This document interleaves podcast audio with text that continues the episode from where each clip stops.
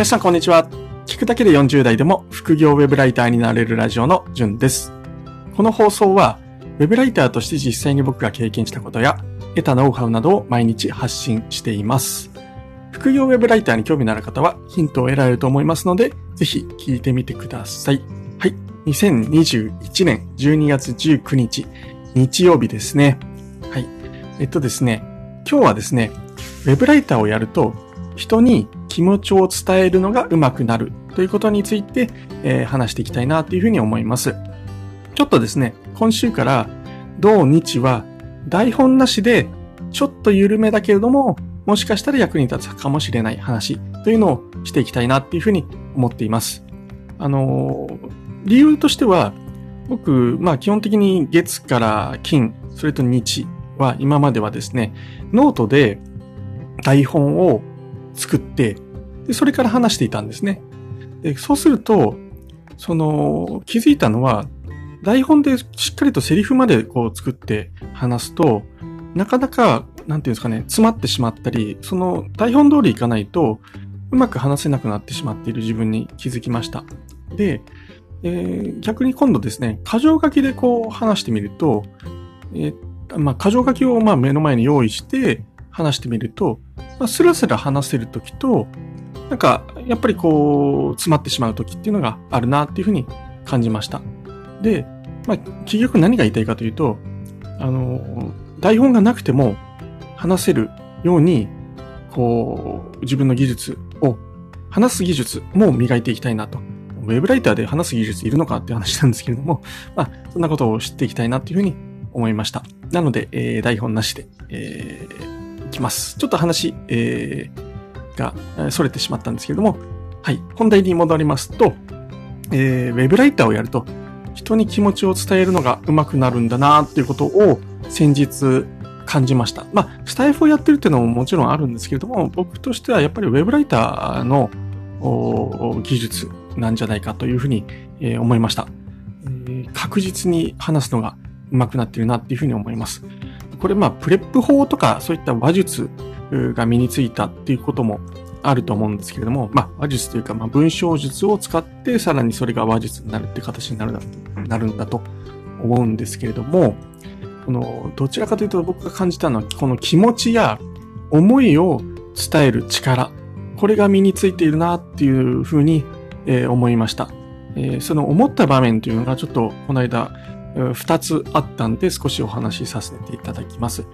僕はですね、今、まあ、東京で働く普通のサラリーマンなんですけれども、えー、とですね、会社に、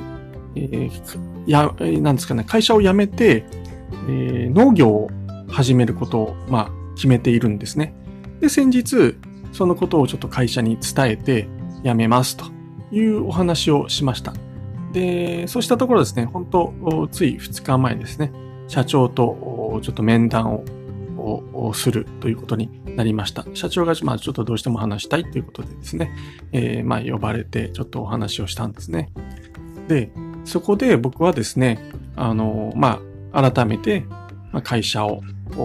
辞めるという理由を伝えました。まあ、社長としてはなんでだっていう思いもあったようでして、で、非常にありがたいことにですね、あの、引き止め、なんとか引き止められないかということで、えー、僕をですね、えー、まあ、いろんなお話をしていただいて、なんとかこ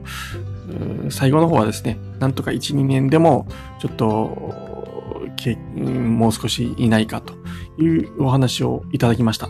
非常にありがたい、えー、お話だったんですけれども、僕はそこでですね、あの、自分がなんでえー、農業を志しているのかとかっていう思いを社長に伝えました。まあ、リンゴ農家をやる予定なんですけれども、なんでリンゴ農家なのかとかですね、あるいはですね、えー、まあその中で、えー、気持ちが変わらないことですね、そういった話をしました。えー、僕が、うん、まあ、タイミングとしてなんで今なのか、なんてことも話したんですけれども、えー、まあ、簡単に言うと僕今年45歳になったんですね。で、えー、リンゴ農家になるための研修が約2年、約じゃないです。2年あります。で、えー、その後、まあ、独立して始めるということなんですけれども、まあ、軌道に乗るまで、えー、おおむね人によると思うんですけども、2、3年はかかるというふうに言われています、一般的に。でそうすると、研修2年、軌道に乗るまで2、3年、えー、そうすると僕の年はもう50歳になってしまうということで、僕としてはこれがもうラストチャンスだというふうに思っています。なんていう話をしました。はい。で、将来ですね、えー、まずは個人事業主として始めて、えー、先々事業化なんかもしたいんですよというようなお話をしたり、はい。で、決してですね、今のこの会社を嫌で辞めるっていう話ではなく、まあ、社長への感謝、会社への感謝も伝えて、ただ自分としてはやりたいことを持っている中で、えー、自分の人生一回ですので、えーまあ、自分の道に進んでいきたいんですっていう話をさせてもらいました。はい。で、これがですね、あの、伝わったというふうに僕は、えー、感じています。えー、最後はですね、えー、もう分かったよと、えー、うん応援するよというふうに、えー、社長も言ってくれました。すごく嬉しかったですね。あの、もう最後の最後までですね、止めたいんだけれども、まあ、そういう思いでやるんであれば、まあ、頑張ってほしいし、えー、まあ、応援するよ、なんていう言葉をいただきました。で、えー、もしです、もしね、あの、農業で、えー、ちょっとでも違うなとか、挫折した、なんてことがあったら、まあ、すぐ、連絡くれと、いつでも、えー、戻ってくるのを歓迎するから、なんていうことも言ってもらいました。まあ、すごくちょっと嬉しかったですね。はい。で、えー、社長最後にですね、まあ、うん、最初からまあ止められるなんていうふうに思ってはまあいなかったと。うんまあ、そんなね、えー、僕も曖昧な気持ちで、えー言うってことは逆に失礼になるんじゃないかと。まあ、ちょっとね、説得されたからって、あ、じゃあ、もうちょっと会社にいますなんて言うんじゃ、ね、逆にそんなやついらねえやってなっちゃうじゃないですか。まあ、だからってわけじゃないんですけども、はい、僕はまあ気持ちを固めてしっかりいたっていうところもあって、はい、あのまあ、社長も止められないとは思っていたけど、納得したかったんだと。で、すごく納得したよ、なんていう話をしてもらいました。すいません。ちょっと話長くなっちゃったんですけど、あのこれうまく僕ですね、話せたっていうのは、まあ頭の中で話したいことを整理したいっていうこともあったり、ストレートに全部話そうって思ってたこともあるんですけども、やっぱりウェブライターとして、この、なんていうんですかね、えー、1年以上ですね、えー、まあ、文章で人に何かを伝えるってことを、まあ、真剣にこう取り組んできた結果として、えー、こう言ってですね、えー、うまく話したんじゃないかな、相手が納得してくれたんじゃないかなっていうふうに思います。もちろん気持ちでしっかりも、気持ちをしっかり持って、えー、熱い思いを語ったっていうのももちろんあるとは思うんですけれども、まあ、いくら、こう、ね、熱い思いを持って、熱意を持って伝えたところで、伝わらない時ってあると思うんですよ。で、まあそういった、うん、ちょっと曖昧な感じであれなんですけども、まあ技術というのは、あるいは人に伝える力。これはウェブライターをやってたから、あ備わったんだなって僕は本当に本当に、えー、思いました。ウェブライターやっててよかったなっていうのがあ思いです。はい。で、もう一点だけ、あの、エピソードがありまして、まあ、そんな感じでですね、僕は、まあ、1月末に引っ越しをするので、もう年末とはいえ、早速ちょっと、引っ越し業者さんにね、決めないといけないなと思って、連絡を取っております。で、まあ、昨日、今日、明日と、ちょっと見積もりをですね、えー、4社ぐらいに取ろうと思っていて、で、その1番目の業者が昨日来たんですよね。で、もちろん、その、ね、見積もりを取るときに、まあ、こう話しながら、彼、まあ、営業マンの男の人だったんだけども、えー、まあ、こちらで決めてほしいっていうのは、思いはあるのは、まあ、当然で、えー、僕にですね、まあ、いろいろこう聞いてきたんですけども、まあ、僕はすべてこれ正直に話すっていうのを最初に決めていたので、えー、向こうも聞いてくれるんですよね。あの、業者さん、相見積もり取ってるんですかって、ああ、もう取ってますよ、とかですね。えー、何社ぐらい取ってるんですかって、ああ、4社ですよ、と。えー、僕は何番目ですかって。ああ、まあ今日最初ですと。あ最初か、みたいな感じだったんですけど、えー、まあ、要は、あいみつ取るで最初ってことはもう決めるつもりないってことですよね。で、あの、ご主人さん、今日ですね、すごい頑張るんで、あの、決めてもらえませんかというのは、まあ、えっと、で、ここでですね、人によっては、あまあ、金額によって決めますとかって言ってもありなんだとは思います。で、ただ僕はそのつもりがもう最初からないので、まあ、下手にですね、期待を持たせるよりも、まあ、正直に、いや、今日すいません。いくら出ても、えー、決めるつもりはありません。まあ、それは最初だから。あいみつも取ります。ということを伝えました。これ最初に結論として、えー、僕は今日決めませんと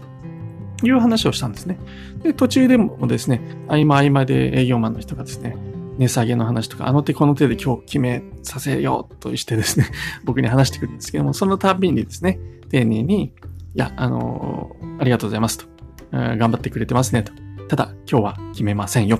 というのを、まあ、3回、4回、こう、伝えたんですよね。はい。で、まあ、これはですね、僕は、変に期待を持たせるよりも最初にしっかりと、こちらの思っているところを正直に伝えるっていうのが僕の誠意だというふうに思っていて、えー、そういうふうにしたというところもあるんですけども、これもですね、やっぱりこう、ウェブライターをやっていたっていうのも、少し役立ったのかななんていうふうに思っています。はい。あの、まあ、正直に伝えるってことが、まあ、一番大事だと思っていたので、そこだけではないんですけれども、まあ、ただ話してる中でですね、の結論を先に伝える。で、理由としては、いや、もちろんですね、えー、相見積もりを取らないと判断もできませんとかですね。以前、えー、その、業者さんですね。まあ、堺引越センターなんですけど、堺引越センターに悪い思いはないんだけれども、前回お願いしたときは、えー、アート引越センターの値段が倍でした。ということを伝えてですね。なので、申し訳ないけど、値段だけではないのはわかるんだけれども、僕としても納得して決めたいので、今日は決めませんっていうことを、まあ何度か、何度も何度も、何度も何度も、まあ3、4回伝えたっていうような話でした。はい。えー、話がちょっと散らかり始めてきたので、そろそろまとめたいと思うんですけれども、はい。えー、ウェブライターをやるとですね、まあこういった感じで、まあ人に伝える力、気持ちがを伝えるのが上手くなる。というふうに、えー、ちょっと感じたので、今日はそれを伝えさせていただきたいなっていうふうに思いました。来週ですね、火曜日には今度ですね、会社の、ここは実務上の話なんですけど、人事の人とちょっと交渉をすることになっています。えー、僕は4月1日から農業の研修を始める予定で、えー、1月末に長野に引っ越すということを決めていて、で、会社としてはただ2月3月もちょっと引き継ぎも含めて残ってよっていう話なので、えー、まあちょっとどうしたもんかなと思いつつ、まあ人事の方とはちょっと話していきたいというふうに思っています。で、まあその中でですね、どうして、どうすれば残ってもらえるかみたいな話を人事の方からはですね、えー、まあ、残ってもらうとしても2月3月な、なるべく長めに残ってもらうにはどうすればいいかっていう話が